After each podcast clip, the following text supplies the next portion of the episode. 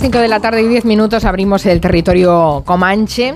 Hoy tenemos un programa muy especial porque se ha estrenado en la mesa de redacción David García Senjo, nuestro arquitecto, que ya ha dicho que él, de todas maneras, en el Club de la Ducha va a seguir cantando. Hombre, y cameos, esperamos, David, claro, no puede ser. Cantando mal, espero. No, porque es que vuelvo, es verdad, es verdad, Santi, tienes toda la razón. vuelvo, vuelvo a protestar por todos los que hacen virguerías en, la, en la, ducha. Yo creo que eso... Los que hacen virguerías en la ducha es, título de peli soft porno, ¿eh? Es el 70 época 78-81. Exacto, sí. Ya ha llegado, ha llegado el bar del Club de la Ducha, el bar, aquí, a decir que, que sí, esto está mal. bueno, ya los han oído, eh, creo que al que no hemos oído todavía es a Máximo, pero está en eh, no, tendréis, tendríais que escucharme en la fase fría de mi ducha, porque yo me doy todos los, todas las mañanas primero una ducha caliente y luego dos minutos de lucha de, ducha como sale. Y, y, cantas o gritas. Y, ahí no veas cómo huyo. como un lobo. Shakiro.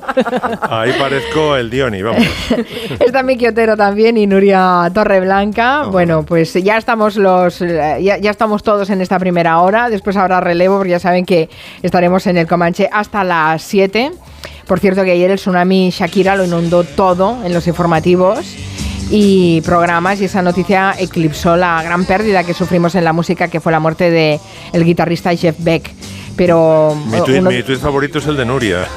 Dice que qué terrible que te dediquen una canción tan espantosa. Y no lo digo por la letra. La de Shakira Es que este, perdón, es terrible, es horrible.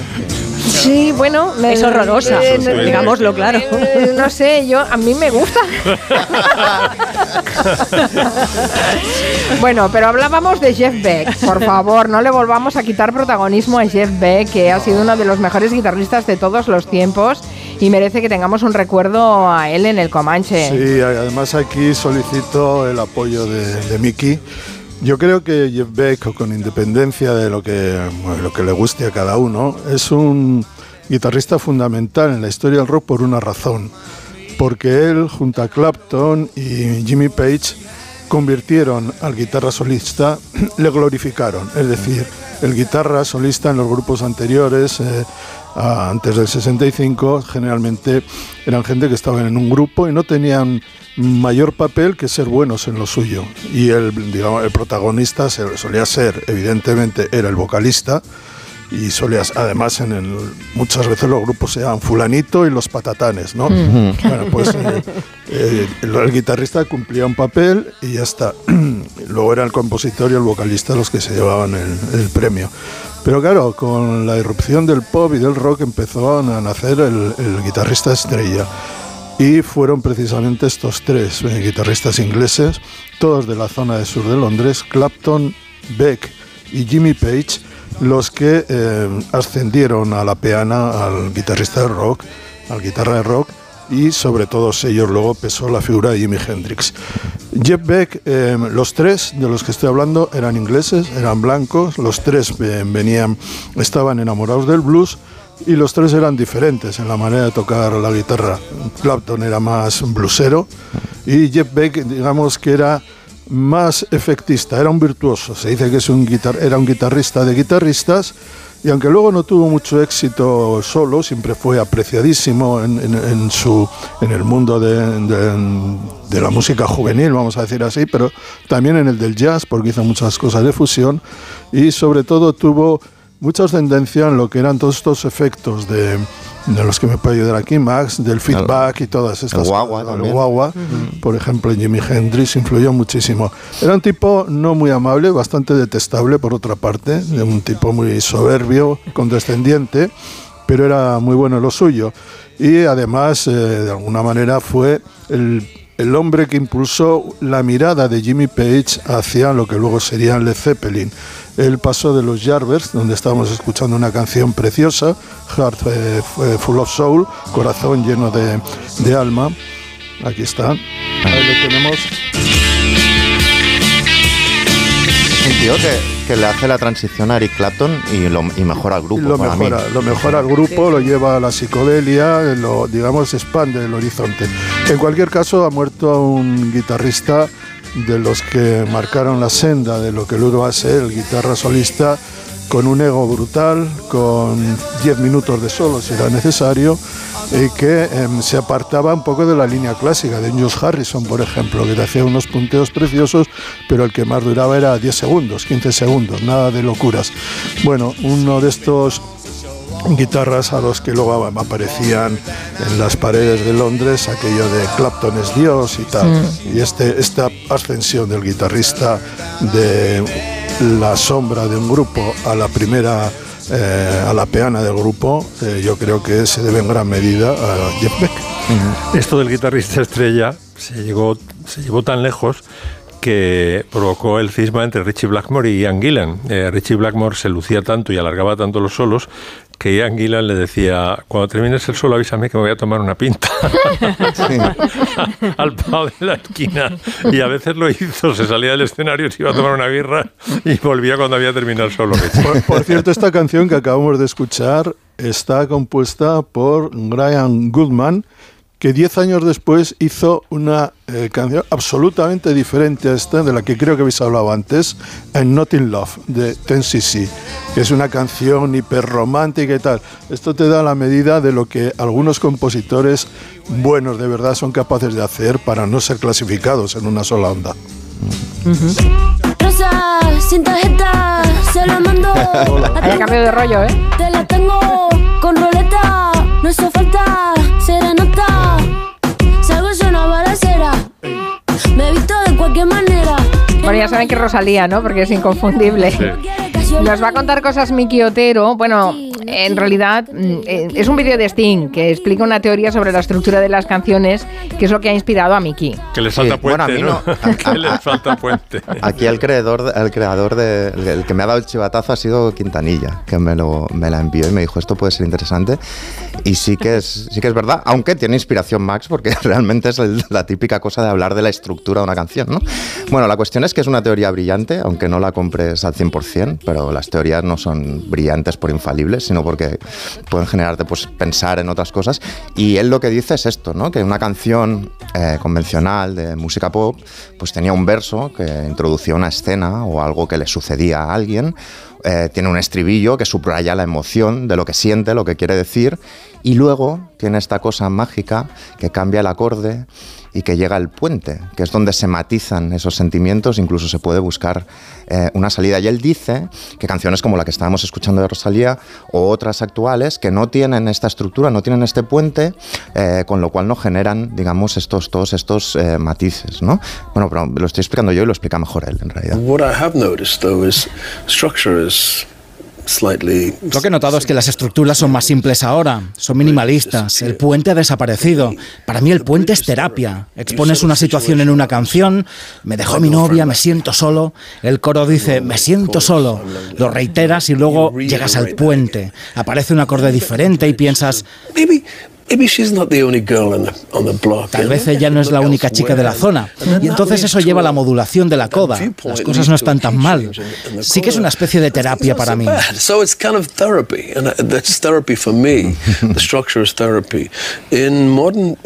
En la música moderna, la mayor parte de ella estás en un círculo vicioso, pero no consigues la liberación. Esa sensación de que hay una salida de la crisis. Y estamos en crisis. El mundo está en crisis, política, pandémica y climáticamente. La música tiene que mostrarnos una salida.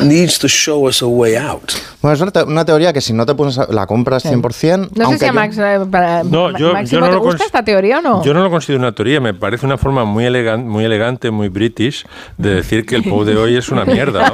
es que a mí no me lo. A mí lo que me parece es que esto pasa también con la novela, y esto lo dice Jonathan Frenzen, que bueno, las novelas actuales no tienen un planteamiento nudo y desenlace, mm. sino que son más dispersas porque la vida está más hiperacelerada, porque la vida es más dispersa, ¿no? Mm.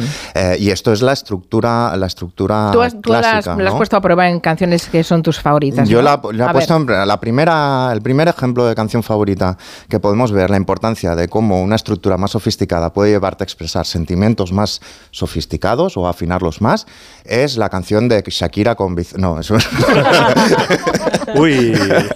no es otra canción eh, que es un cañonazo soul del año 67 un grupo de, de Detroit que se llaman The que es un tipo que lo han dejado solo, que la ha visto con otro y que el título es If This Is Love at Radio Lonely, que es algo así como Si esto es amor, preferiría estar solo. Entonces la canción...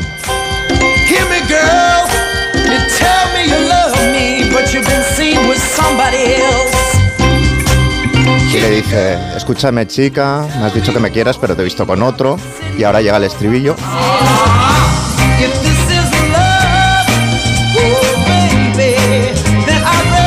Amor, preferiría estar solo.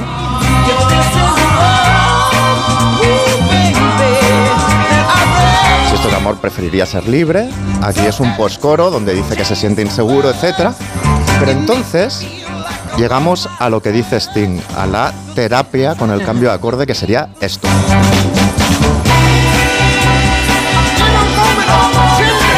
Esto es el puente.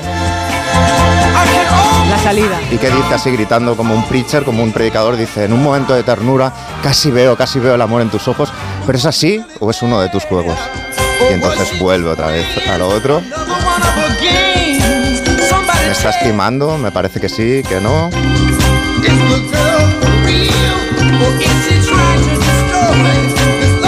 Y vuelve a lo que siente. Si esto es amor, estar solo. Bueno, este sería un ejemplo de temazo de soul, que además así me permito ponerlo. Miki, ¿cuánto, cuánto, cuánto se ha bailado esta canción en las salas de baile del norte de Inglaterra? Sí, en Blackpool y Wigan hasta, y hasta yo, hasta yo pongo un poco de talco en el parquet, Santi, para bailar esto. para bailar. Soul. Deslizándome, es un temazo de Northern Soul, efectivamente.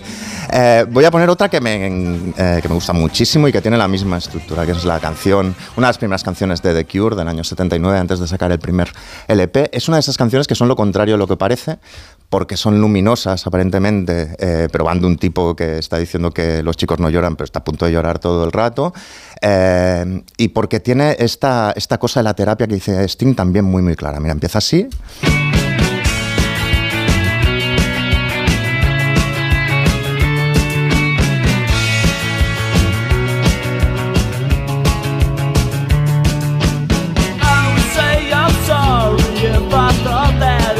Te diría que lo siento si pensara que eso te, te haría cambiar de parecer.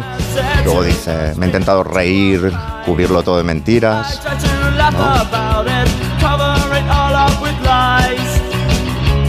Pues no lo he hecho porque los chicos no lloran.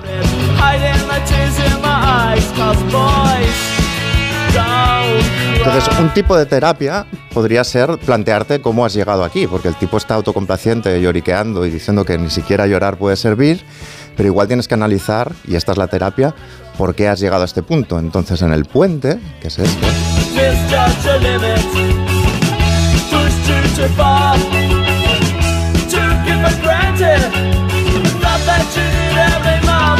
que dice, malinterpreté los límites, te empujé demasiado, pensé que eras para siempre, que te daba por sentada, pensaba que me necesitabas más, más, más, y vuelve al Boys Don't Cry.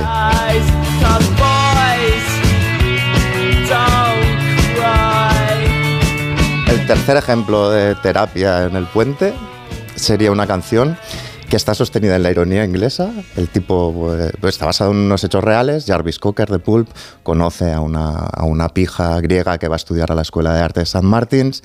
Es una chica obsesionada por la gente normal, pues, que glamuriza la pobreza. Y entonces él, con toda la flema, toda la ironía eh, británica, empieza a plantear una serie de escenas del inicio de romance con esta eh, chica. Pero hay un momento, que es el puente, que la terapia es decirle lo que de verdad piensa de ella la cara. La canción empieza así.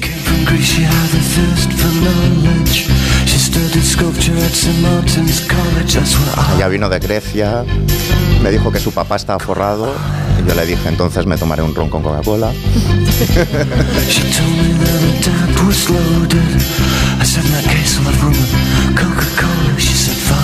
Luego la lleva a un supermercado y le dice, imagínate por un momento que no tienes dinero. Y la chica le dice, "Jo, eres tan gracioso.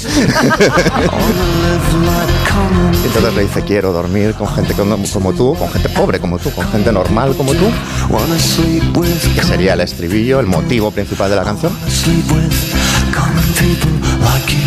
Pero Jarvis Cocker está cuatro minutos eh, dándole vueltas a esta ironía mediante escenas, de una forma escénica, hasta que se cansa y llega al puente de la canción y le dice lo que verdaderamente piensa.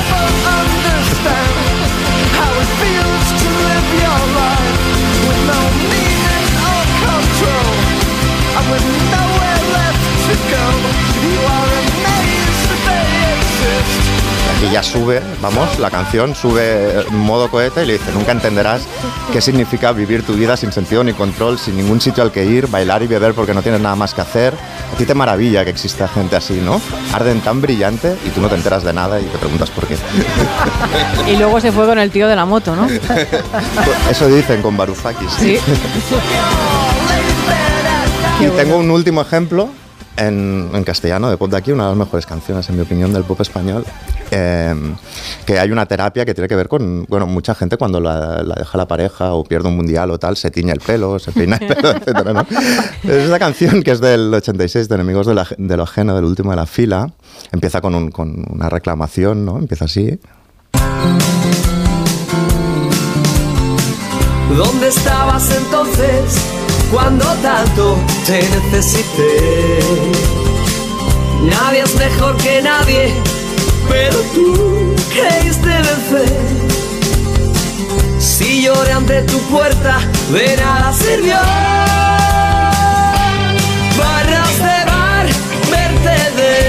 Le está enviando una nota de voz larguísima y preciosa a esa chica, aunque en teoría va de la industria discográfica, pero lo tomaremos como una canción de amor.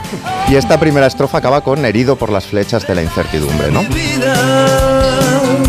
Fotos a contraluz.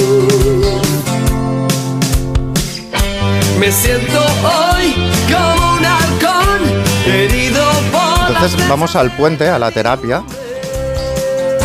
Me cortó el pelo una y otra vez. Totalmente. Me quiero defender. Bueno, y aquí ya saltas del puente y sale reforzado, veremos. Dame mi alma y déjame en paz. déjame en paz.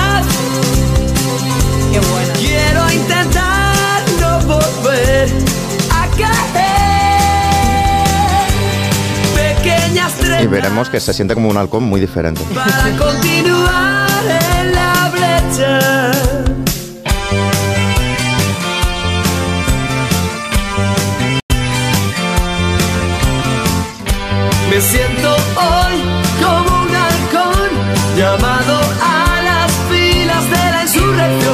Terapia del pelo ha funcionado. Ya no, no- Total, total, ya nos sentimos absolutamente como halcones, ¿no? Hablando de insurrecciones, ha inspirado todo lo que hemos visto en Brasilia, toda la semana llevamos hablando de ello, y ha inspirado a Máximo Pradera que nos ha traído eh, música brasileña dentro de un momento. Vamos a hacer el bar también, ¿eh? A ver si estas canciones que nos traes, Máximo, cumplen la teoría de Sting en unos momentos. No sale Casio ni Rolex.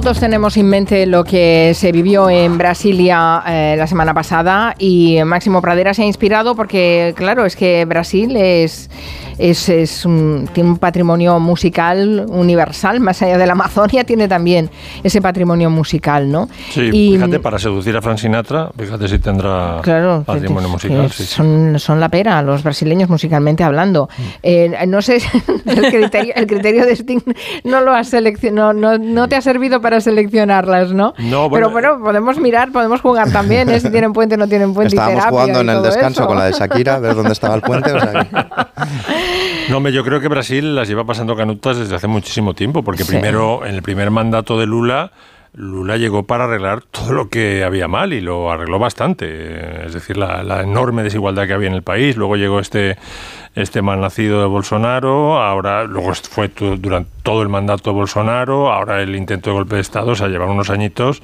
los pobres brasileños que merecen un homenaje, ¿no? Y qué mej- mejor homenaje que, pues que hablar de la, de la música. Aunque el fútbol, fíjate, creo que ha sido usado, el- los partidos de Pele y de Cruyff han sido usados para tratar el Alzheimer. O sea, tiene tal potencia emocional tanto la música como el fútbol que les ponían partidos eh, de estos dos genios a, a los pacientes y, y revivían la época, ¿no? Le ponías un, un partido del de Brasil del Mundial de 70 y venga, me, me vengo para arriba. Y- que no les pongan los del Mundial del 90 porque fue horrible. Exacto. Bueno, entonces vamos a hablar de la bossa nova, que es un poco la, música más importante de, los brasileños, ¿no? Y vamos a empezar con la eh, canción funda lo que consideran los musicólogos la canción fundacional de la bossa nova, que es un poco la, evolución de la samba a través de los acordes de jazz que le metió Tom Jobim, de las nuevas letras que le metió Vinicius de Moraes y de los nuevos ritmos que le metió Jorge Gilberto. Y la canción fundacional de la bossa es Chega de Saudade. Vai minha tristeza e diz a ela que sem ela não pode ser.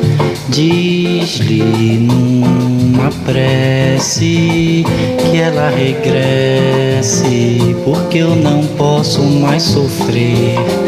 Chega de saudade, a realidade é que sem ela não há paz, não há beleza, é só tristeza e a melancolia que não sai de mim, não sai de mim. Una canción Suena un poco maravillosa, tristi- sí. tristona, ¿eh? Sí, y eso que el, título música. traducido es Basta de morriña, pues anda Ya, ya. que sí. Pues no le va muy Si a Eh, ostras, esto es como cuando en una pelea dices tranquilo. Al revés, sí, Tranquilo y, le das el cabezazo, este el cabezazo macarra, sí. Joao Gilberto hizo, que es el que canta en esta versión, que fue la segunda vez que se grabó, eh, lo que hizo fue eh, sacar, digamos, eh, de la batucada mm, de la samba, que es taca, taca, taca, taca, taca, pues mamá, chicho, me toca, aquí la conocemos bien, la batucada brasileña, ¿no? Eh, extrajo dos instrumentos, sobre todo el tamborín, que es la pandereta de ellos, que es como la pandereta nuestra, pero sin la- los cimbalillos, eh, y luego la percusión del zurdo, que es el tambor bajo de la, de la batucada. ¿no? Y entonces eso lo, lo sintetizó, lo metió en la guitarra y desde entonces pues la bossa nova se ha identificado con lo que hizo Joao Gilberto para sacar los dos ritmos principales de la batucada y crear unos ritmos mucho más eh, sincopados y mucho más estilosos y elegantes. ¿no? Otra canción fundacional de la... Mira, os voy a decir el top 10 de las lo que considera eh, el- la revista Rolling Stone que son las canciones más importantes de la música brasileña por, por si tenéis curiosidad. La primera, la number one, es decir, la que más representa a Brasil, ¿cuál decís que es? La chica de Ipanema. Exactamente, de Tom Jobim. Luego está Construção de Chico Buarque, Favorito. Aguas de Marzo, en la versión de Elis Regina y Tom Jobim, Jorge Ben, eh, más que nada, que luego la vamos a escuchar. Hay una de Roberto Carlos en el, pu- en el puesto número 6. ¿Cuál? ¿Cuál hay? Detalles de Erasmo Carlos y Roberto Carlos. Mencionaba esto Sí, al hermano, sí. Erasmo, de este, y lateral izquierda de la selección. Todo queda en casa, claro. ¿Y de Fútbol y música. Caetano no tiene ninguna. Sí, top 10? Caetano está, me alegro que va esta pregunta, está en el número pues, el puesto número 10 con alegría, alegría. Ah, vale, vale. Y Llega de Saudade está en el número 7. Bueno, estábamos con, eh, con la otra canción, eh, digamos, fundacional de, de la bossa, que es Desafinado, que vamos a escuchar aquí en versión de Gal Costa. ¿Por qué? Porque pobrecita Gal acaba de fallecer, muy Sí, joven, con sí. 78 años. Sí. Decían que consecuencia de una operación, pero no, ha muerto de un infarto, murió en noviembre y aquí canta desafinado como Los Ángeles. Se você disser que eu desafino amor, saiba que isto em mim provoca imensa dor. Só privilegiados têm ouvido igual ao seu. Eu possuo apenas o que Deus me deu. Se você insiste em classificar meu comportamento diante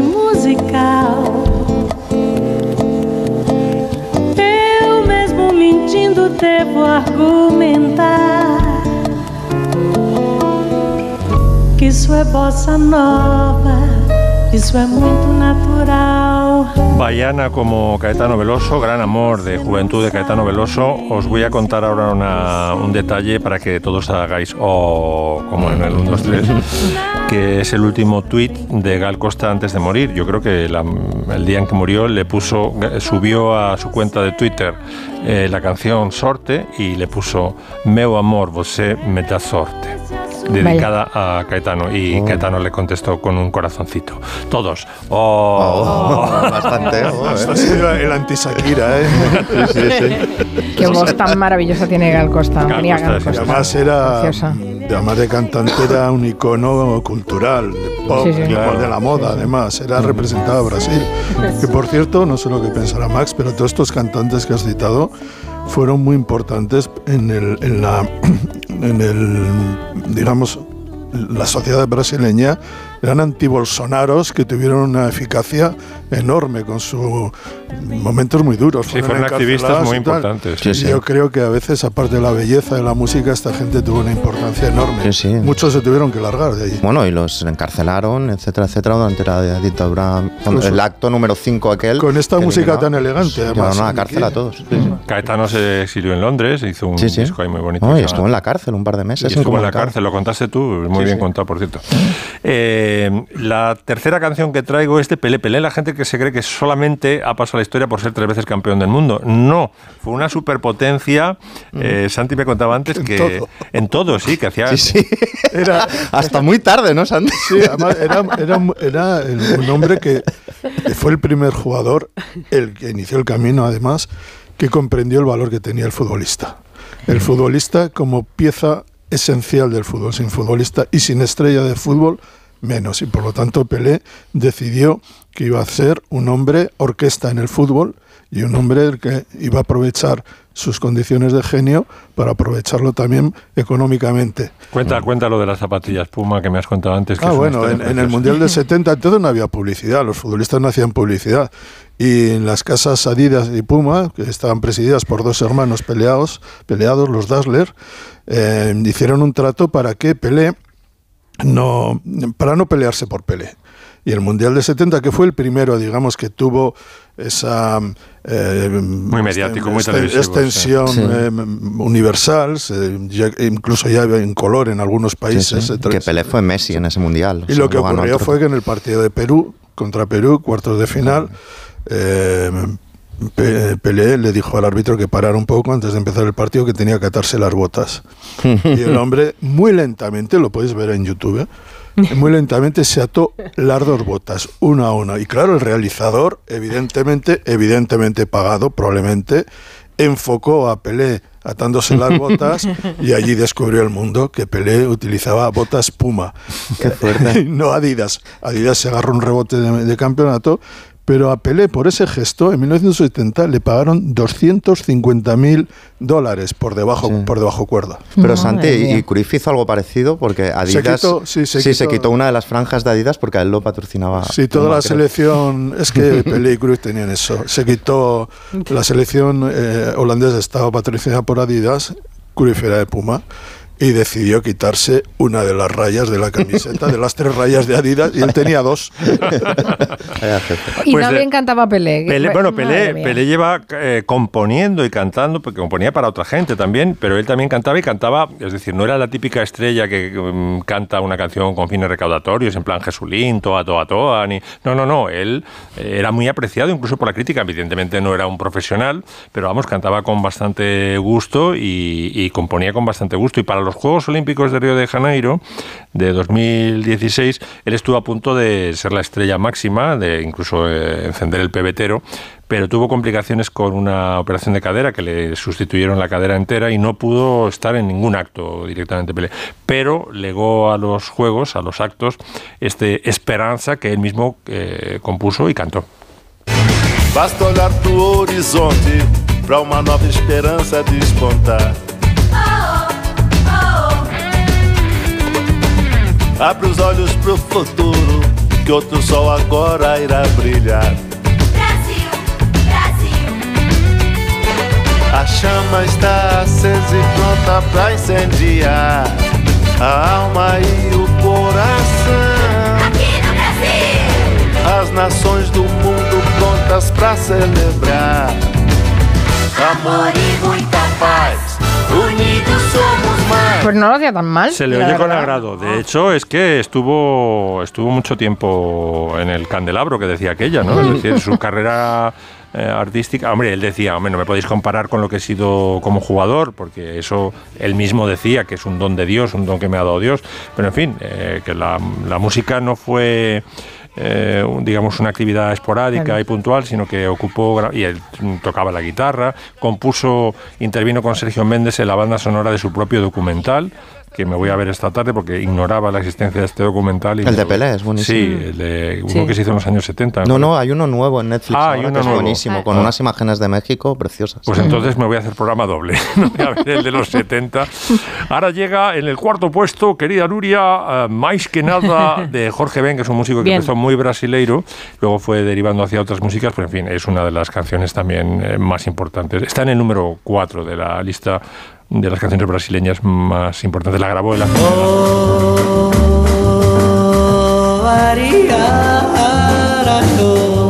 Oh,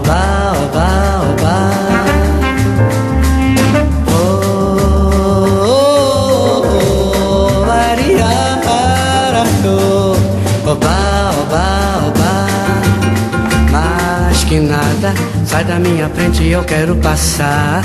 Pois o samba está animado, o que eu quero é sambar. Esse samba que é misto de maracatu É samba de preto velho, samba de preto tu Mas que nada, um samba como esse tão legal Você não vai querer que eu chegue no final Y la última que os traigo es una canción supuestamente humorística, pero es un pedazo de bossa nova de Luthier del año 72, que es la bossa nostra, que es la historia de un tipo que está tomando el sol en Copacabana, de repente ve una sombra, se describe en la canción como si fuera una escena de terror, y resulta que son las garotas, las caderas de una garota que se le ha puesto delante y le tapa el sol. Dia de sol na praia, sonhando coisas bonitas, masticava uma banana, a mais folclórica fruta, gozando a fresca viruta, na praia de Copacabana. Empieza el terror. El puente. El Puente, exacto. Estava feliz no sol tão fogoso, não? Na areia que ardia. Quando de repente. Um escurecimento. Um quê? Um escurecimento. Em pleno dia! É, fiz a noite em pleno dia. Não! É. Uma sombra tão tupida, uma sombra tão grandota, era sombra produzida das cadeiras de uma garota. Era uma Impresionante. Es buenísimo. Año 72. de Buenísimo, buenísimo. Este es la antichica de Ipanema, ¿no? La antigarota de. Ipanema, sí, señor. Ay, señor. Bueno, no sé si os habéis fijado que es 13, viernes 13. Hemos empezado el programa hoy con esta canción, eh, Superstition. Sa- ¿Sabéis que esta Wonder. canción se la escribió a Stevie Wonder para Jeff Beck? Lo va a contar Nuria Torreblanca. Ahí estamos. Santi. Sorry. Spoiler. He venido a hablar de algo, pero si queréis contarlo vosotros. No, no venía a contar esto, pero ya que preguntáis, Ya- ya que preguntamos, el clamor ¿no? popular quiere que cuente. ¿Cómo fue la historia de esta canción? Pues muy brevemente, muy rápidamente. Jeff Beck estaba colaborando con Stevie Wonder en la sesión de Talking Books, ¿no? Y, Jeff Beck, bueno, Stevie Wonder estaba muy agradecido por la aportación de Jeff Beck y le dijo Jeff Beck, bueno, pues si no sabes cómo agradecérmelo, yo si me pasas una cancioncita o algo estaré contento. Stevie Wonder dice, venga, vamos a hacer algo juntos. Jeff Beck se sienta en la batería, que además sabía tocar un poco la batería, empieza a improvisar y de repente Stevie Wonder se une y va creando una melodía y sale de esa sesión Jeff Beck diciendo, madre mía, pero me has regalado un riff aquí estupendo, grabó esa maqueta y Jeff Beck se fue para casa contentísimo diciendo, tengo una canción, tengo una canción buena y era muy buena. Pero ¿qué pasa? Que llega Berry Gordy, aparece ahí este señor, se mete en la sala del estudio y dice, ¡guau! Esto es un temazo perfecto para Stevie, que esto nos va a dar más pasta que Jeff Beck, que no lo conocen tanto.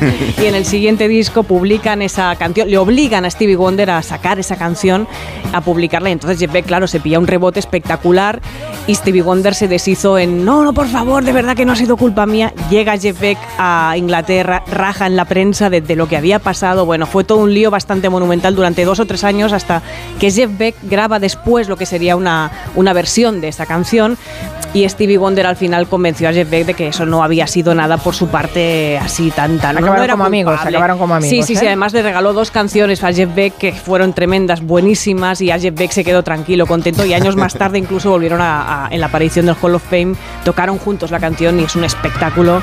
Ahí está la historia de... Esa es la anécdota. Tú lo que querías era hablar de. Yo del venía a hablar de otra Mario, ¿no? cosa. Vamos a hablar de, de- sí, de bueno, de lo que son mala los suerte, eventos o- relacionados con la mala suerte que se han producido el viernes 13, ¿no? Por ejemplo, tenemos los incendios del Black Friday de 1939 en Australia, tenemos el naufragio del crucero Costa Concordia en 2012 y hoy vamos a repasar otras supersticiones, por ejemplo, de la música. Jennifer López, ¿qué hace Jennifer J. Lo antes de un concierto? Pues pide quedarse un rato sola en el camerino en bata antes del maquillaje y la peluquería porque tiene que meditar y come una galleta de chocolate como superstición. Vaya, perdón, vaya tontería de superstición. Alejandro Sanz se santigua siete veces y dibuja una cruz en el suelo antes de subir al escenario. Juanes siempre comienza las giras usando los mismos zapatos y revisa siempre los cables de los equipos. Y Robert Johnson, por ejemplo, el bluesman que vendió su alma al diablo en un cruce de caminos, toda aquella historia, ¿no? Se dice que no puedes versionar eh, una canción de Robert Johnson porque estaba maldito y te, traes contigo la, maldición si te atreves a versionar a Robert Johnson. ¿Quién se atrevió a hacer eso? Pues por ejemplo, los Allman Brothers. Deberíamos estar tocando madera ahora mismo. Tú por si acaso toca. Ahí. Bueno, Allman Brothers, que eran los representantes, los icónicos ¿no? del rock sureño, eh, ¿qué les pasó? Pues que tuvieron un tremendo accidente de moto. El, el cantante Dwayne Allman, uno de los mejores guitarristas de rock y que daba conciertos espectaculares. Bueno, pues Allman eh, se estrelló contra, tuvo un accidente, pero además terrible, de aquellos de arrastrarse un montón de metros con la moto encima. Bueno, el, me- el bajista, que era el mejor amigo de Dwayne Allman, se mató un año después también por accidente de moto a pocos metros de donde se había matado su amigo. Y esta coincidencia dio lugar a, a posibles La maldiciones. La famosa curva Johnson. Exacto, exacto. Bueno, fue terrible, esta maldición es terrorífica, pero además tenemos, pero un caso todavía podía ser peor, sí, podía ser peor. ¿Quién más se atrevió a versionar a Robert Johnson? Los Liner Skyner. Que por cierto recomiendo un documental fantástico en filming que se llama If I Live Here Tomorrow, que explica la historia de los Liner Skynet y es una risa, una risa hasta que llega la parte chunga, que es esta que os voy a contar. Eh, por ejemplo, eso, antes de que tuvieran un accidente fatídico de avioneta, que sepáis que le dedicaron Freebird a Duke Allman, el que, Vaya, el que se había matado. matado. eh, la maldición fue todavía peor porque los Liner Skynet tuvieron un famoso accidente de avión en el que murieron Ronnie Van Sant, que era el cantante y fundador, un guitarrista, una corista que era hermana del guitarrista, el road manager, el piloto y el copiloto. Uf, Pero se- espectacular. Se, salvó la mitad. Sí, 10 años más tarde, 10 años más tarde volvieron a, a formar la banda y, y bueno, sí que siguen y siguen actuando, ¿sí? ¿Tenemos tiempo para hablar de actores? Sí, claro que sí. Venga, vamos a hablar de actores. Tenemos Supersticiones tiempo del- y ganas. Supersticiones del teatro, ya las conocéis algunas, como vestir de amarillo en un escenario, eso da mala suerte, o que no se puede desear buena suerte a un actor porque hay que desear mucha mierda, que viene de esa época en la que se iba al teatro en calesa y si había muchas cacas de caballo en la puerta es porque esa noche había mucho público, ¿no? Más supersticiones conocidas. En el teatro no se puede silbar porque da mala suerte, se debe a que antes los técnicos y directores se comunicaban por silbidos y nadie más podía silbar para que no hubiera confusiones. Por ejemplo, las plumas de pavo real, mejor no llevarlas en el escenario. Dices, hoy día quizá nadie qué lleva pena, plumas porque de pavo fíjate real, ¿no? lo, lo- lo que llevarías en forma casual, ¿no? Claro, ¿Por, por qué eso? Pues porque Por recuerdan al ojo, a un ojo diabólico y a eso se relaciona con el mal de ojo. Los claveles dan mal rollo a los actores, ¿Ah, sobre todo a las actrices, porque antes, en el siglo XIX, si a una actriz le regalaban claveles significaba un despido inminente. Equivocarse un poco dicen que es muy sano. Yo creo que en la radio también eso nos funciona, ¿no? Eh, da buena suerte si te Quintanilla le equivocas. funciona mucho. Sí, sobre todo en el ensayo general. Dicen que eso es muy bueno. Y a, a Quintanilla, vamos, le da los viernes, le da la vida.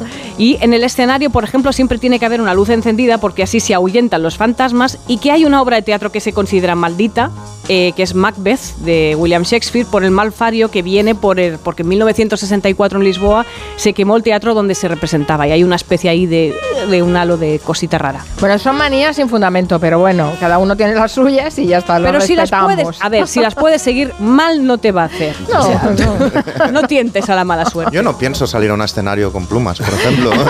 ¿Ah, no?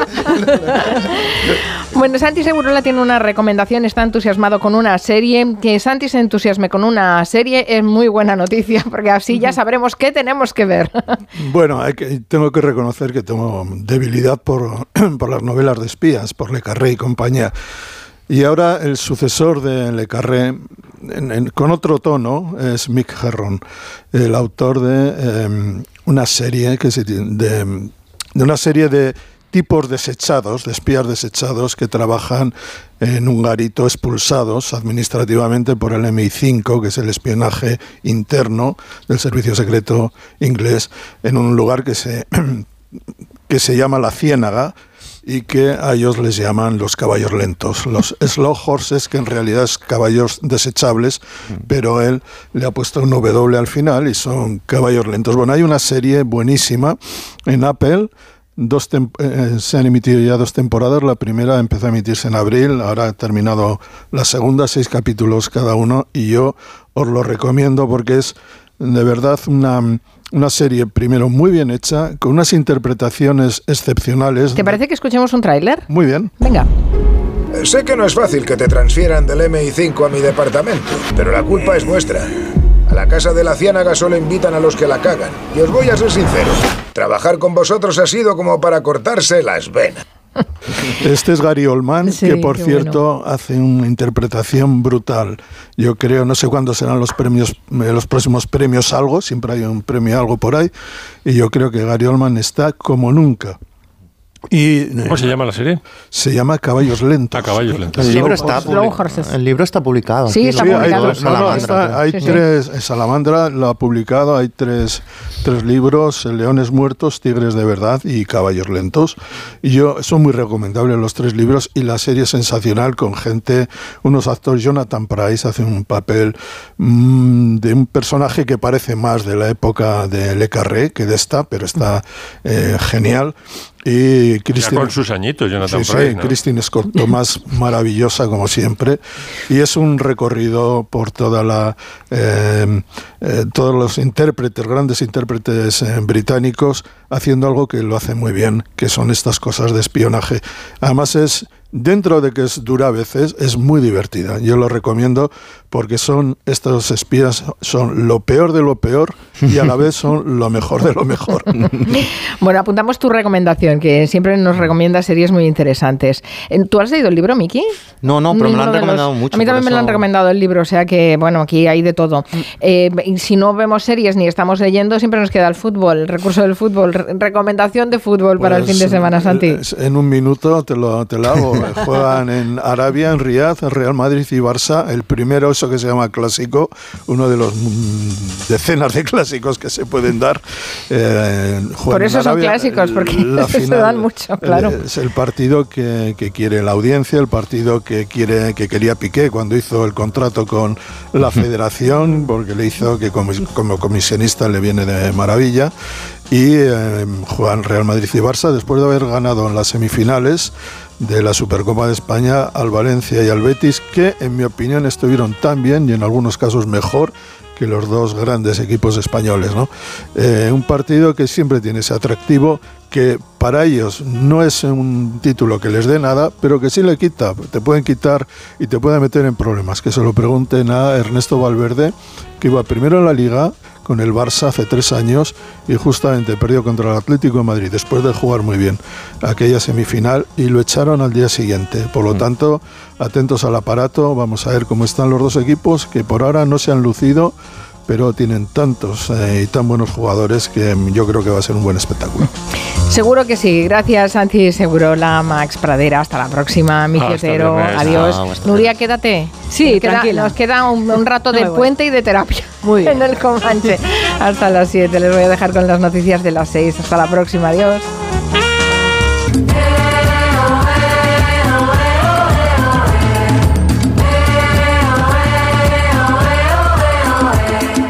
Son las 6 de la tarde y 9 minutos. Arrancamos la segunda hora de Comanche. Aquí está Nuria Torreblanca. Aquí y seguimos. Se incorpora Noelia Danet. Buenas tardes, Noelia. Buenas tardes. Y Lorenzo Caprile. Buenas tardes. Buenas Lorenzo. tardes. ¿Cómo estás? Bueno, un poquito acatarrado, pero bien. Bueno, a ver si te curamos. Hacemos terapia en este Comanche y te ponemos bueno. Eh, en Coruña está ah, Antón Reixa. Buenas tardes, Antón. Buenas, buenas tardes y sin catarro, ¿eh? Sin catarro ni nada. ¿O Pues estás debe ser el único, debe ser el único Sí. en toda España. O estamos Bueno, todas Ya, Sí. ya- unidas. ya- lo- ya lo pasé. ya lo pasé. Ay, Bueno, quien, quien no tiene un catarro tiene un virus No es eh, nadie, no es intestinal. Bueno, Todo, sí, sí, todo. estamos absolutamente eh, rodeados. En fin, Eh, a, a- a Lorenzo hacía, hacía días que no lo veíamos, 13 en concreto, ¿no? Porque lo vimos en las campanadas que te fue la experiencia, Ah, que- Lorenzo. Uh, madre mía, estoy yo ya en, en- Ya te has en olvidado. otra dimensión. Ya te has olvidado de las de campanadas de Telemadrid, ya te has olvidado, pero no, nosotros no, nosotros no, mírate. Menudo ambientazo hay aquí abajo, ¿verdad, Lorenzo? ¡Oh, Dios Yo mío! prefiero no mirar. Abarrotar hasta la Puerta del Sol. Prefiero no mirar que estoy con mis acúfenos y estos vértigos y me da un poco de lluvia. Bueno, cuatro toques. Bueno, ¿te lo pasaste bien o qué? Pues mira, no te sabría definir la es, la es que no tengo palabras porque todo es tan distópico y tan friki porque el cuartel general eh, se instala en una academia de idiomas que es el, el último piso de ese edificio que es una academia de idiomas sin ánimo de ofender a los dueños directores con- en fin que es como salida de una peli de Fernando Esteso y Pajares. O sea, se ha quedado en, el, en Cuéntame. O sea, entonces están, están, estamos ahí todos en camerinos improvisados con sábanas, con manteles, con lonas. Te cruzas con Obregón, te cruzas con los Morancos, te cruzas con Ane, que este chico que nunca me acuerdo cómo Ibai, se llama. con Ibai Llanos. Hizo esa maniobra genial en 48 horas. Te, te cruzas con Ramonchu, te cruzas con el marido de la, de la Pedroche, el David Muñoz, porque a la Pedroche es imposible verla porque es todo un misterio en secreto. Te cruzas con Josie, te cruzas con todos los altos cargos de todas las teles y de repente llega un catering, te lo empiezas a comer y resulta que no era el tuyo, que era el de Antena 3. pues esas cosas. y luego ¿Y, y qué momento- catering era mejor, por cierto? pues estás tan volado porque yo claro. entre mis pitidines me pimplé dos copitas de vino que, el de- que luego lo- la, la sufrí al día siguiente porque me dio un gatillazo, pero bueno, por lo menos lo pasé el ratejo ese y luego ya en un momento dado te suben a la bendita azotea que es más de lo mismo porque están divididos por paneles improvisados y en uno pues nosotros, en los de al lado los morancos, en los de al lado Sí, sí. La Pedroche, los de al lado el Risto con quien estaba, que no me acuerdo con quién estaba. Con Mariló Montero. Con Mariló, pues, pues, pues eso. Pues, te- Pues nada, haciendo sociedad. Qué bien todo, pues muy, muy, muy distópico. Claro, un, poco, un poco de 13 rueda el percebe, ¿eh? No, un poquito el camarote de los hermanos más. A mí me recordó también. un poco eso, pero Bueno. oye, feliz de haber vivido esta Que, se- experiencia. que sepas que por la tele se ve como todo muy glamuroso, así que Se ve maravilloso. La imagen. Pero bueno, eso es la, la tele, ilusión. ¿no? Lo mejor fue el comentario al día siguiente de mi madre que me dijo, menos mal que estaba esa chica tan mona, mm, porque lo hiciste fatal, estabas empanadísimo. Y digo, yo también te quiero, mamá. Claro, claro, amor de madre, sí señor. Bueno, oye, eh, gracias por contarnos estas interioridades. Eh, viene con unas recomendaciones, eh, Lorenzo Caprile, mm, de aquí a un rato ya nos hablará de esos libros que nos va a recomendar, pero ¿teníais vosotros, y no sé si los oyentes, supongo que sí, cámaras de Super 8 en casa? Es de- vamos, la gran mayoría de las casas había esas cámaras. Bueno, la, la clase media, una, una cierta clase. Sí, bueno, clase media y clase interesada también, porque eh, a veces había gente que hacía grandes sacrificios para comprar la cámara porque, porque les gustaba mucho el tema de, la, de las grabaciones eh, familiares. Eh, la gracia de todo esto es que han de- documentado nuestra vida. Y, y ahí a- algunas de estas imágenes son, son únicas Películas. para conservar y para hablar de, de la época en las que se tomaron, ¿no? ¿Quieres hablarnos de, esta, de Sí, este cine yo quiero- familiar, Antón? Quiero reivindicar la fuerza y el interés del cine familiar y a propósito de dos ejemplos muy claros. Por una parte, eh, coinciden los dos en la plataforma Filming. Eh, se, ha, se ha estrenado Los años del Super 8, que es la Nobel de literatura francesa, la Nobel francesa de literatura, la Niers, ¿no? Sí. Y, y con los Super 8 familiares, eh, de una cámara familiar que, eh, de Super 8 que compra su marido en el año 72, su hijo monta una hora y realmente es, es una hora deliciosa porque es una muestra directa. Primero, conoces una Nierno cuando aún no había publicado ningún libro, ni contaría ya con ser premio Nobel nunca. Es un documento directísimo de lo que es la vida doméstica de la, de la clase media francesa y recoge la vida familiar, pero también, eh, como recoge los viajes familiares, entre el año 72 y el 81, pues por una parte eh, hay los viajes de vacaciones de la familia al Chile de Allende, pocos meses an- antes de que en el 11 de septiembre del 73 eh, se dé el golpe de Estado de Pinochet. Un viaje peculiarísimo que hacen a la Albania comunista de Enver Hoxha, ya nadie se acuerda de quién era Enver Hoxha, que era el más comunista de todos los comunistas, era una especie de... El que aisló el de- país. Albania Sí, estaba sí. cerrado, sí. Sí, sí, una especie de lo que es hoy Corea del Norte, ¿no? Pues existía también Albania. Y además hacen un viaje a la Unión Soviética en, la última década, ¿no? De la Unión Soviética. Esto por una parte, el cine familiar de la familia Arnaud, Los años del Super 8, una película que además está muy bien montada, de hecho pasó por el Festival de Cannes. Y hay otra, vamos ahora con el ambiente de, de, de preguerra, de la Segunda Guerra Mundial. Y ahí hay ot- ahí suena Lili ¿no? Porque- pongámonos en el año 1938. En 1938 una familia judía de, de origen polaco que ya vivía en Estados Unidos, la familia Kurtz, viaja, viaja a Varsovia, a un barrio de Varsovia. Y en, un barrio judío, obviamente, pues ellos eran judíos también.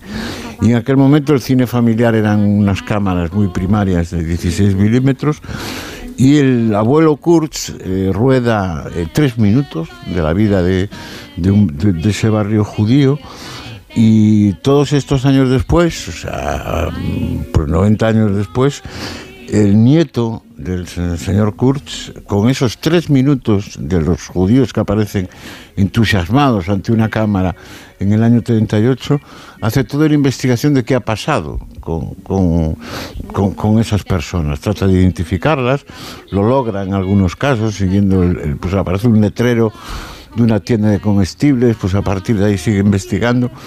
Bueno, eh, obviamente hay casos dramáticos. El, el barrio ese estaba muy cerca del campo de concentración de Treblinka y muchos murieron en, en Treblinka, ¿no? Ese es el valor del, del Super 8. Y eh, quisiera finalmente decir que, que eh, yo no sé ahora si esta facilidad que tenemos para para rodar con nuestros propios teléfonos, el que ya tiene sonido directo, puedes hacer tus ediciones, incluso en TikTok. Si esto, eh, si no le estamos perdiendo respeto a estas imágenes que tienen, como estamos comprobando, un valor histórico indudable, ¿no? Por eso es importante saber que desde el año, desde el año do- 2002 existe lo que se llama The Home, The Home Movie Day, el día, el día del cine familiar. Que es una iniciativa de voluntarios que nace en Estados Unidos y que reivindican eso, el valor del cine familiar. ¿no? Y eso, bueno, pues tiene, eh, hay, a veces archivos en Estados Unidos, archivos que recogen esos materiales, hay algunos de un valor social inestimable, como es una familia que tiene uno de sus miembros con síndrome de Down, otras cosas más triviales, como una familia que visita un parque de Disney, pues el de Orlando, imagino. Y, yo quisiera acabar confrontando eso con lo que decía, que ahora que tenemos una facilidad absoluta en rodar, en filmar con nuestros móviles, imagino, ponernos en el caso de aquellos Super 8, eran unos carretes que tenías que comprar, únicamente había tres minutos de filmación, los tenías que revelar, no tenían sonidos y que sonidos solo tenías que poner, tenías que montar con moviolas y todo eso. Quizá ahora muchas de estas grabaciones que se hacen y estos selfies, que aparte tenemos una forma muy narcisista ¿no? de utilizar la cámara de nuestros móviles, siempre es filmándonos a nosotros mismos y poco más se ve que nuestros caretos de alegría desenfrenados. Es, es ¿no? justamente lo contrario que hacían estas grabaciones familiares, Claro, que nunca claro, salía, sí. que el operador de cámara nunca salía, El siempre, operador siempre no- estaba no- mirando sale. fuera Y y, en cambio aquí siempre nos miramos Y- y yo- nosotros. Yo, yo creo que, que, que en el cosmos, por ahí por donde circulan las señales satélites, debe haber perdidas un montón de selfies y de fotos y de, y de trozos de vídeo que estarán por ahí circulando algún día, es- reventarán. Y esa será, Lorenzo, la verdadera distopía, ¿no? Ya que el cosmos nos devuelva toda esa estupidez humana Claro. que, Es que- se ha quedado recogida en, en Como ahora es tan cámaras. fácil grabar eh, y Claro. hacer fotografías, pues no las guardas como las guardaban nuestros eh, nuestros padres, ¿no? Pues Dice Antón que pierde valor, claro, Claro, no se le da el valor que lo, tiene. Lo fácil pierde valor, eso es Claro, así. efectivamente. Cada- cada- si fuéramos eh, más rigurosos, eh, cada familia podría tener su propio cuéntame con, con- Claro. con- ese material. ¿no? Es O sea, verdad, es verdad. Igual que. Aunque, el- aunque el yo creo que he el, el gran problema que tenemos con respecto a estas imágenes es la conservación. Porque, claro, según qué soportes te- se han ido degradando. Y Sí, es pero- difícil pero- ¿eh? pues, poder pues- recuperar todo, todo esto. Pues eh, volvemos a lo mismo. Ahora que es más fácil la conservación del cine digital, pues no, no lo Bueno, aprovechamos. no sé, porque como dependemos de la nube.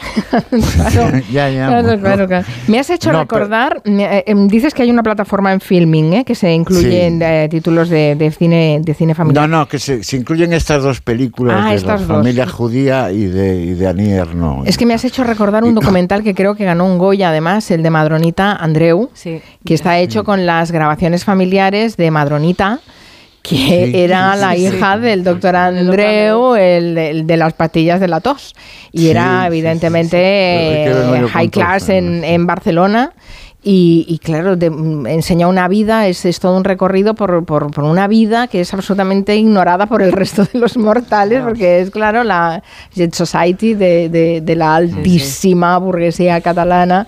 Y, y- es increíble, ¿no? Pensar que todo Sí, sí, eso yo lo- yo- pasaba paralelamente a la vida que te han contado tus padres, ¿no? Yo lo que, lo que increíble. citaba Carmen es que precisamente para contrarrestar esta frivolidad de que lo perdemos todos, eh, lo perdemos todo, el- en Estados Unidos ha, ha- y ha cogido fuerza eh, en estos 20 años el Day Movie, el día, el, el día del cine familiar, y que recoge muchos materiales que luego acaban en instituciones y, y en archivos. Pero bueno, es obviamente un trabajo de voluntarios y muy voluntarios. y muy voluntarios. Quien no, no tendrá esas necesidades, porque toda su vida ya ha estado filmada, está archivada en todos los formatos posibles, es eh, el príncipe Harry, que ha sido noticia esta, esta semana por la publicación de ese libro de memorias titulado En la sombra, en castellano.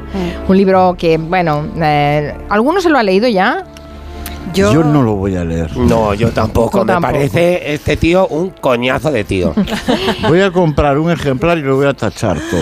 No hace, calma, falta que lo, no hace falta que lo compres porque ha circulado ya una versión pirata. Yo Sí, sí, es sí. la que tengo que decir que es la que tengo, me ha llegado en calidad de comunicadora. Y no he podido parar, ¿eh? O sea, me tenéis toda la Ah. semana leyendo, ¿no? Es que es muy bueno y está muy bien escrito porque está escrito por un periodista, claro. Ah. Noelia, eres una maruja. Pero no sabes a qué nivel, sobre todo cuando se trata de los Royal. Vengo de Eres comentarios. una maruja, Noelia. Pues claro No que me lo sí. esperaba de ti. No, puedo, Bueno, ser- no, puedo bueno. serlo más. Pero no, pues Noelia no no va, no va a poner el foco en Harry, va No, poner- no. ni en Meghan, va a poner el foco en, en Camila Parker Bowles, que es un gran personajazo. Sí, sí, bueno, porque claro, hemos sabido, a, a propósito de la publicación del libro de Harry, que él carga contra su madrastra, contra la reina consorte Camila Parker Bowles.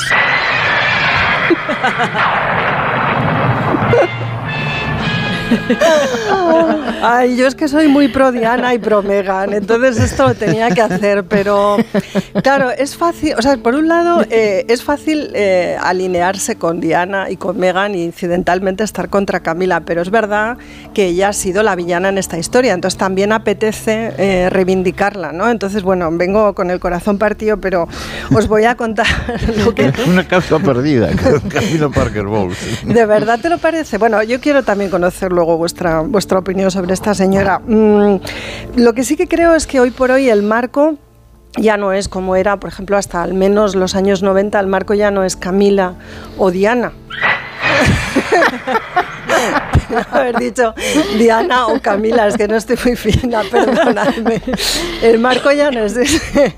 El marco claramente es eh, los Windsor en Gran Bretaña o los Windsor offshore en Estados Unidos, ¿no? Los duques de Sussex. Lo que pasa es que, claro, eh, Camila, dale, quitanilla. Vamos a oír el relincho. No, esta es la última vez, pero es que me hace tanta gracia. No lo puedo evitar. Eh, Camila está en el medio ¿no? de esa confrontación. Bueno. Eh, a ver, Una chica, no será. eh, claro, lo que ha dicho, lo que ha dicho Harry es que eh, Camila Parker Bowles ha jugado un papel muy importante en el acoso que él y su familia, se refiere sobre todo a su mujer, desde el momento en que se anuncia el compromiso, han sufrido por parte de los tabloides, de la prensa amarilla y de la prensa general en Gran Bretaña. La hace a ella responsable. Lo que él dice en el libro, y ha contado en la entrevista que ha dado a la CBS, que también me la he visto entera, es que Camila ha participado de ese acoso promoviéndolo para desviar así el foco de ella y que los malos, digamos, de los Windsor a partir de ahora sean los duques de Sussex. Vamos, como Putin con Cataluña. Lo mismo, Igual, más lo o mismo, menos. ha hecho la misma operación. Lo mismo, vamos. Se ha marcado un Puigdemont. Madre mía, madre mía. Y luego decir que yo soy de la teoría de la conspiración. Madre mía, lo que hay que oír. Lo que hay que oír en este programa, vamos. Sí, cosas muy fuertes. Y lo que también dice es que Camila, como además se maneja muy bien en ese tipo de ambientes, ha traficado con información de la Casa Real, eh, bueno, pues para colocar a los duques de Sussex como la presa, ¿no? Propiciatoria en esta, en esta cacería. eh, que ellos han vivido los últimos seis años. Eh, bueno, yo si me preguntáis qué pienso de esto, primero os quiero contar quién creo yo que es Camila Parker Bowles. no, pero ahora entra otra cosa. Me gustaría palpar tu cuerpo. Todo tu cuerpo. Arriba y abajo. El premio Nobel al tesón, a la tenacidad. Claro. El que la sigue. lo que necesito ahora mismo. Este es el fragmento de la conversación famosa, ¿no? Te lleno el depósito. Eso es. Para que puedas aguantar. Solo así estoy bien. Oh, querido, no sabes cuánto te deseo. Madre mía, madre sí. mía. Dios, ojalá pudiera. Pero ¿por qué no se casaron desde el pantalones principio? sería mucho más fácil. ¿En qué te vas a convertir? ¿En unas bragas? O en un Tampax con un poco de suerte. Famosa conversación que Un dio, punky, un que rompió punky, todo, ¿no? Rompió ese equilibrio mía. extraño en ese ma- en ese matrimonio con Lady Diana. y Sí, se- bueno, yo desde lo aquí- descubrió todo el pastel. Todo el pastel. Felicitar a, a- a Netflix por haberme introducido el oh, oh, oh, en esta conversación que lo cambia todo. O sea, como toda la temporada 5 es un ejercicio de blanqueamiento Hmm. del, del- de Carlos III. eh, es tercero, ¿verdad? Siempre Sí, digo sí, con es tercero, sí, es tercero. como el coñac. Como el- ah, vale, pues mira, ya se me va a quedar siempre. Gracias cara. por la regla memotécnica. Eh, es un ejercicio de blancamiento brutal y esto Sí. es una pasada. O sea, cómo está montado este episodio y todo. Bueno, no me quiero desviar, pero es que os noto muy locas a todas con este tema. Esta conversación ya sabéis que se hizo pública en el año 93, la publicó la revista People, pero la conversación eh, había tenido lugar a finales de los años 80, es decir, que ellos ya llevaban un tiempo juntos. Un tiempo, en total han sido amantes 35 años. Pensad que Carlos y Diana estuvieron casados 12. Entonces es evidente que la mujer más importante en la vida de Carlos de Inglaterra pues es Camila. Es su madre. Bueno, yo diría que es Camila y su madre y su madre es Camila, o sea, ahí hay un poco de follón con la historia. Mira, ellos se conocen, eh, Lorenzo, a finales de los 60 en casa de la historiadora chilena Lucía Santa Sí, Cruz. sí, la historia me la sé. Bueno, pero a lo mejor nuestros oyentes no. Lo que no Hubo atra- entiendo, pero Noelia, es por qué no se casaron. pero que voy Porque a no los esto. dejaron. No los dejaron. Hubo Claro. atracción mutua de inmediato, pero a Carlos lo quitaron de en medio porque su tío, que era el responsable de su educación entonces, Lord Mountbatten, no le gustaba a Camila, porque Camila era un Porque poco... es muy fea. No, porque era un caballo desbocado. Era caballo desbocado. Camila pintaba unas maneras que no terminaban de convencer a Lord Pero siguen sin Mountbatten. casar, siguen sin estar No, ellas, No, ellos se han ya están, casado, pero estáis sí. perdidos todos. Estoy Sí, sí. preocupadísima. No, es que no- manejéis- un mundo que me no apasiona. manejáis esta información. Vamos a ver, ellos ya están casados desde 2005 y de hecho ella fue reconocida por Isabel antes de morir como reina consorte. O sea Sí, que esto, esto ya está legal todo. Estamos hablando de cuando no estaba legal. Os digo que se conocen a finales de los 60. A primeros de los 70 ella se casa con Andrew Parker Bowles. La casan también. La casan un poquito, bueno, pero ella va contenta, ese matrimonio. Apellido que mantiene. Que mantiene. Lo que sucede es que el marido le es de- infiel desde el principio y de forma sistemática. Entonces ella se convierte en una mujer vulnerable. Hombre, es que si te casas con eso es lógico que seas infiel, ¿no? Bueno, no, ella no, de joven está bastante pasable. Era monísima. No, monísima no, Mari. Como tú. Pero era, oye, Pues yo he visto fotografías y la encuentro, la No, encuentro muy, era muy bast- interesante. era. Debería ser una mujer muy atractiva y con una conversación seguramente más interesante. Era ¿no? caris- no, no, conver- no te, no te columpies. Conversación interesante ya te tampoco, vale, que No. tampoco me pase. No, no, eh, era una mujer carismática como lo, como lo saben ser las aristócratas británicas, es decir, una mujer muy segura de sí misma y que se maneja muy bien en cualquier circunstancia porque está por encima de todos los demás, punto pelota, pero ni tenía una conversación interesante ni probablemente la ha tenido en su vida porque sus aficiones desde el principio fueron los caballos y el polo. O sea, es una señora que no le interesó nunca nada que tuviera que ver con el mundo intelectual, ni académico, ni nada que se le parezca. Pero como digo, pues es una aristócrata inglesa eh, criada en la confianza, ¿no? en la autoconfianza. No se casan por eso, porque eran dos personas claramente destinadas a estar juntos, porque se gustan y se quieren, y es evidente que eso pues, ha perdurado en el tiempo, y, pero no sean las circunstancias. Y luego, bueno, pues lo que sucede es que cuando Lord Mo- Mountbatten muere, que muere, como sabéis, víctima de un un atentado atentado de Lira, de Lira, sí. eh, Carlos se rompe y su principal sostén es Camila. Eso sucede en el año 79, pero es que en el 81 casan a Carlos con Diana. Entonces hay una transición apenas ahí de 4 o 5 años en los que probablemente Carlos fue fiel a Diana, pero en su cabeza, en su corazón, pues estaba siempre Camila. Las cosas como son. Y esa relación se reanuda a mediados de la década. Y la conversación del Tampax, el Tampon Gate, pues es de mediados, finales de los 80. Y bueno, pues esta señora es, como digo, pues una aristócrata, una aristócrata que está siempre del lado de él. Lo que pasa es que se convierte, se convierte en una villana, pues desde el momento en que se hace público el Camila o Tampon Gate. Dos años después, Diana, por el camino ellos se separan, Diana y Carlos, pero dos años después Diana da la famosa entrevista a Panorama, dice lo de este matrimonio estaba little bit crowded, o sea, había mucha gente dentro. Carlos me planteó que Camila era parte innegociable de su vida, así un matrimonio no es viable y ya sabemos que Diana es entonces la princesa del pueblo. Y, y, bueno, pues eh, Diana, se- eh, perdón, Camila se convierte, como digo, en la gran villana. Eh, la cuestión es cómo pasa de ser una villana a una reina consorte con un nivel de aceptación público bastante amplio. ¿Y qué papel juega además ella en este proceso de rehabilitación de la monarquía británica que están queriendo llevar a cabo? Y desde luego parte del proceso es la temporada 5 de The Crown en Netflix. Como vemos, el futuro de la monarquía británica se dirime en Netflix. Como Sí, sí, está muchas otras cosas en la vida. Porque tenemos por un lado la serie Harry y Meghan, ¿eh? Y, y, por, y luego tenemos la temporada 5 de The Crown, financiada ampliamente por Clarence House y por los Windsor, porque si no, no entiendes absolutamente nada. Para empezar, no entiendes que Dominic West haga de Carlos Por III. favor, McNulty, McNulty, ¿qué Por estás favor. haciendo? Esto no es serio. Bueno, ve pagarse el chalés, eso es así. Ay. Eh, Nuria, hay que avenirse, no pasa nada. Es un actor y, y- Ya. y tiene que cobrar. Pero bueno, toda la serie es a mayor gloria de Carlos, a mayor gl- gloria de la relación entre ambos. Y como digo ella, pues a partir de ahora lo que va a jugar es el papel de, como decía Lorenzo, la mujer que siempre estuvo allí, con un amor por Carlos inconmovible, a prueba de bombas, porque el Camila Gate es una bomba que pocas personas resisten, solo una aristócrata con una resiliencia corrosiva es capaz de soportar la presión que eso significó para ella y su familia, sus dos hijos y su ex esposo Andrew. Y ahí está ella, ¿no? Dando el, el sí de pecho, nunca mejor dicho, pues una mujer Mm. que tiene unas prominentes pechugas, esto como no lo entienden en Clarence House lo podemos decir, y que además creo que siempre ha presumido de ellas. Eh, se somete solo una vez a un lavadito de cara.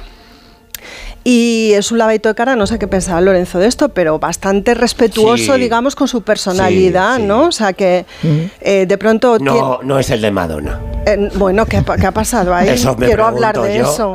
Ese es otro Pues, comanche. bueno, estamos abriendo otro melón. Ese es pero, oye, otro si os, comanche. si os parece, vamos a hacer una pausa Sí. y apostillas Hay que al tema. respirar, exacto, apostillas al tema las, las hacemos después.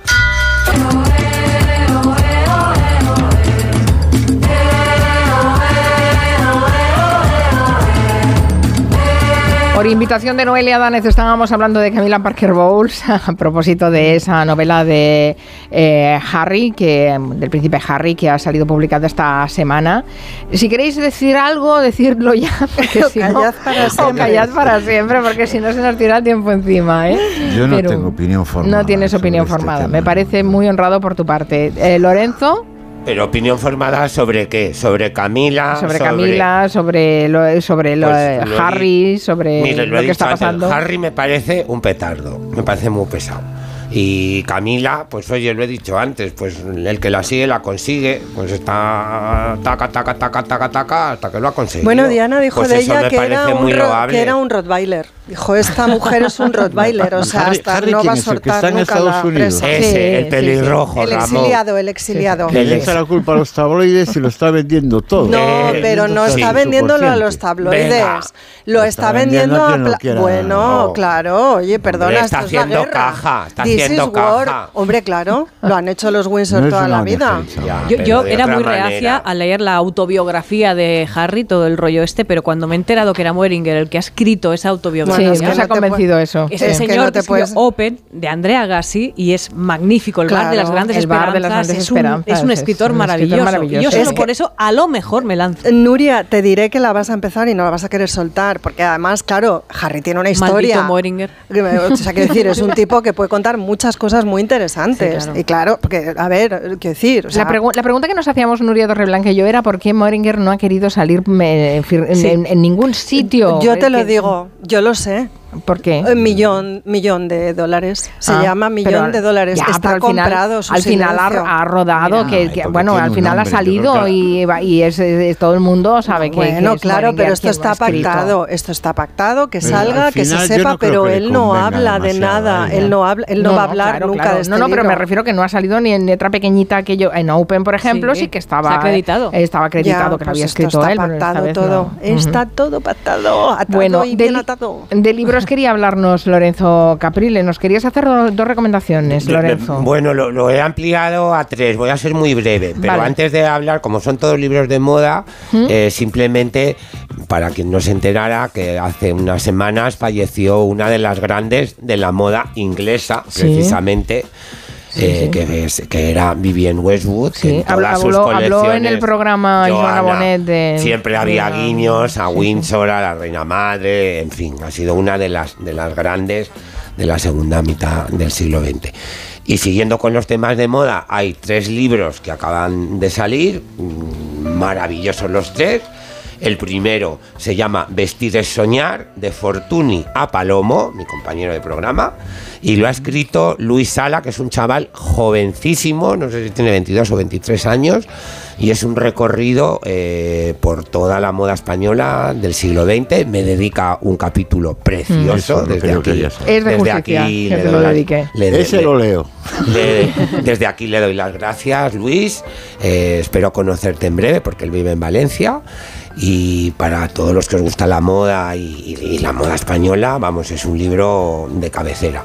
El siguiente eh, son las memorias de un personajazo de la movida y de aquellos locos años 80 y de lo que se llamó en su día moda de España que es Silvia Alexandrovich.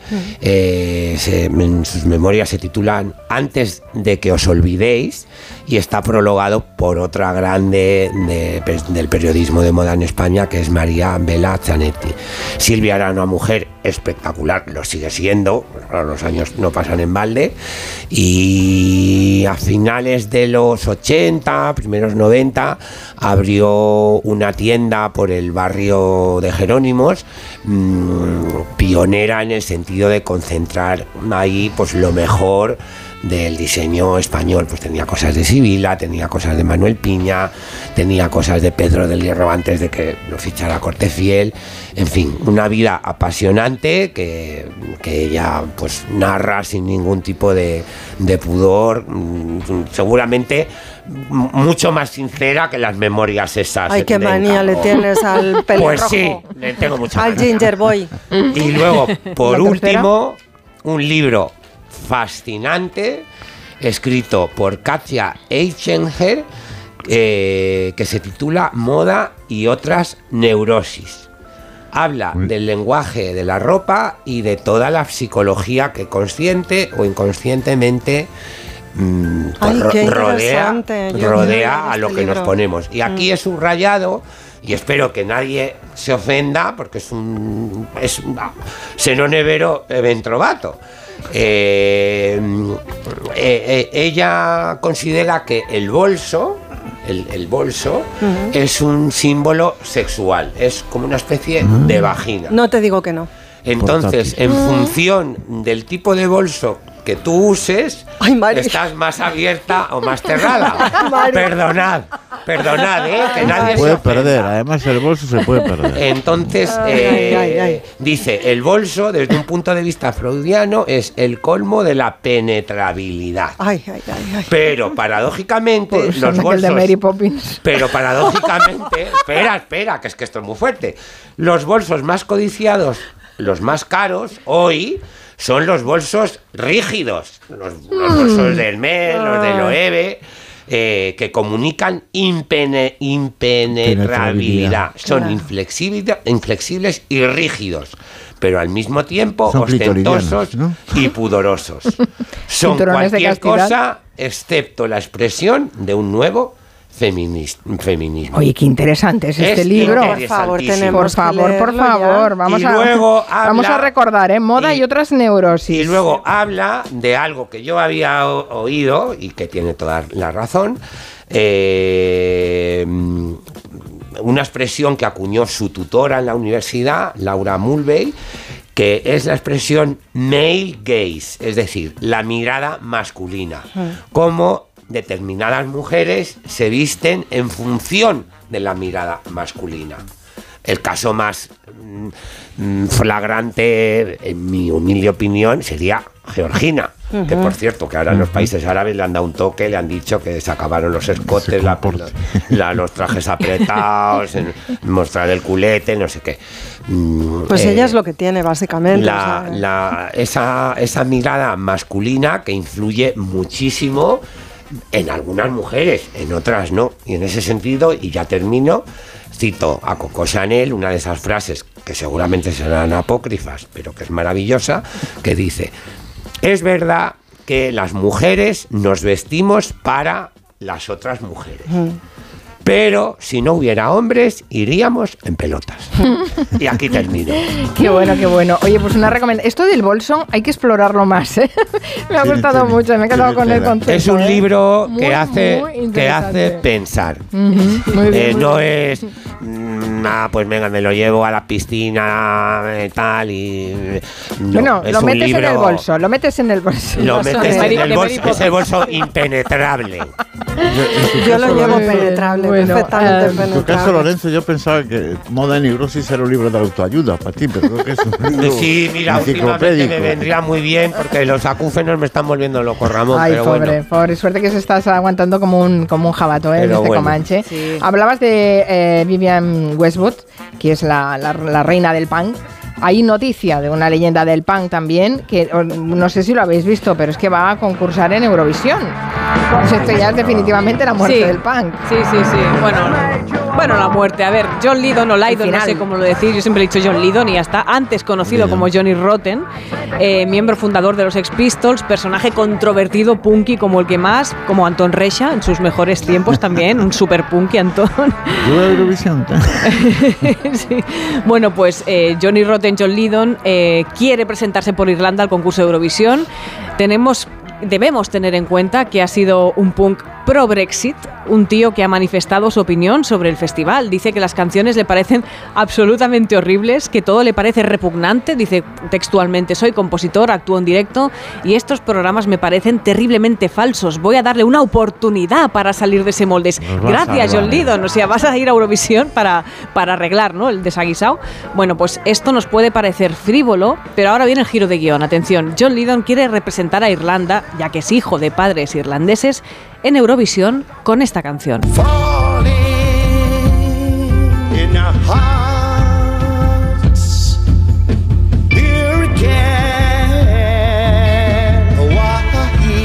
Canción que se llama Hawaii, que está dedicada a su mujer Nora Forster, enferma de Alzheimer. Es una canción Ah. muy tierna donde le está hablando, le recuerda los lugares que recorrieron juntos y donde ambos fueron felices.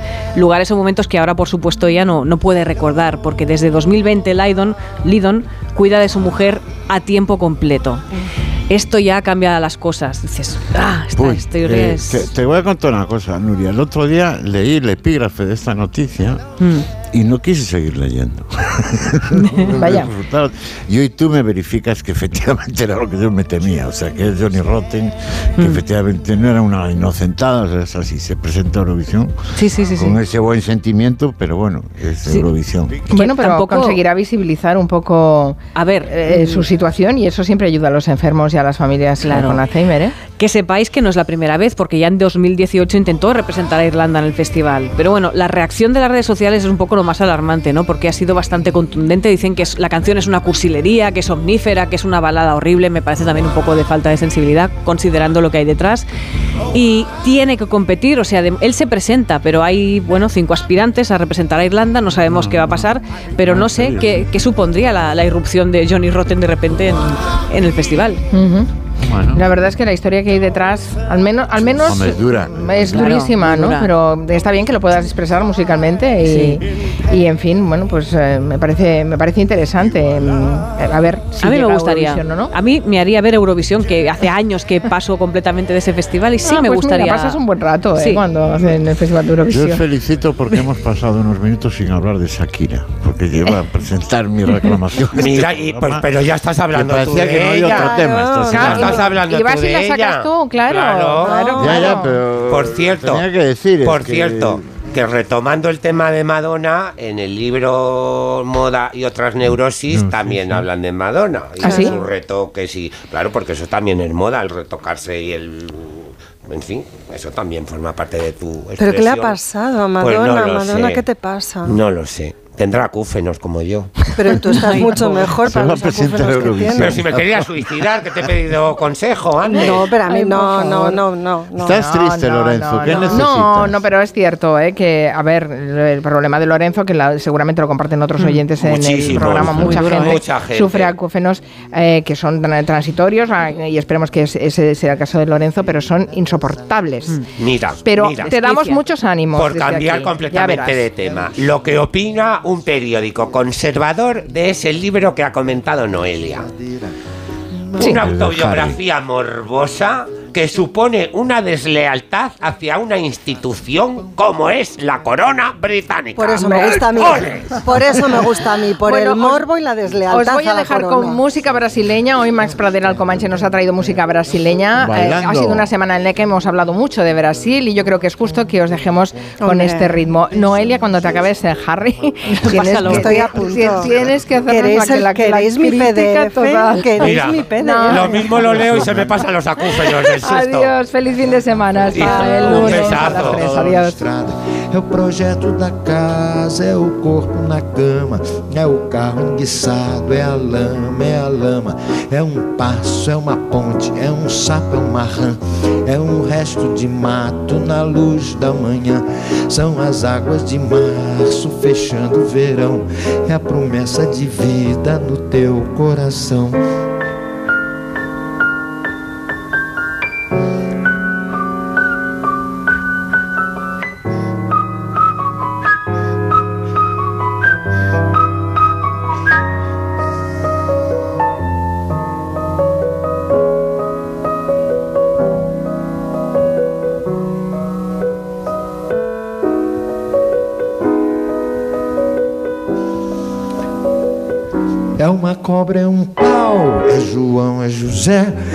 Espinho na mão, é um corte no pé.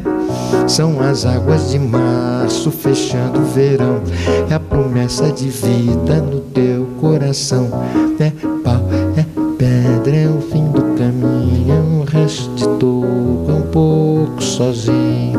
Um passo é uma ponte, é um sapo, é uma rã, é um belo horizonte, é uma febre terçã. São as águas de março fechando o verão, a promessa de vida no teu coração. É pau, é pedra, é o fim do caminho, é um resto de toco, é um pouco sozinho, é um caco de vidro, é a vida, é o sol, é a noite, é a morte, é o laço, é o anzol. São as águas de março fechando o verão, é a promessa de vida no teu coração.